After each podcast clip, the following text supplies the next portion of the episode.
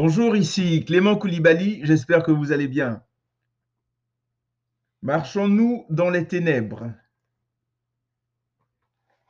Si nous disons que nous sommes en communion avec lui et que nous marchions dans les ténèbres, nous mentons et nous ne pratiquons pas la vérité. 1 Jean 1, 6. 1 Jean chapitre 1, verset 6. En lisant et méditant sur la première épître de Jean, notamment sur ce verset, 1 Jean 1, 6, je me suis posé plusieurs questions. Que signifie marcher dans les ténèbres ou dans l'obscurité, comme dit certaines versions? M'arrive-t-il de marcher dans les ténèbres? Vous arrive-t-il de marcher dans les ténèbres? En poursuivant ma lecture, quelle ne fut ma joie de découvrir la réponse quelques versets plus loin.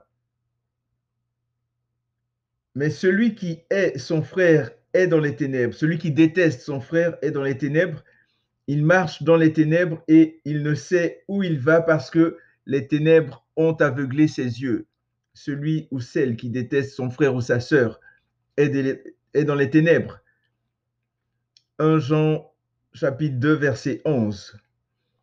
Marcher dans les ténèbres, c'est haïr, abhorrer, avoir en horreur, détester, maudire, mépriser, avoir en abomination, avoir en aversion son frère, sa sœur, son prochain.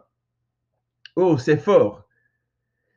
Le sens métaphorique du mot ténèbres est utilisé pour décrire l'ignorance des choses divines, des devoirs humains, ce qui accompagne l'impiété et l'immoralité avec toute la misère que ceci implique en enfer.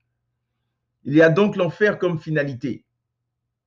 Un autre sens métaphorique fait allusion aux personnes dans lesquelles l'obscurité devient visible et les dirige.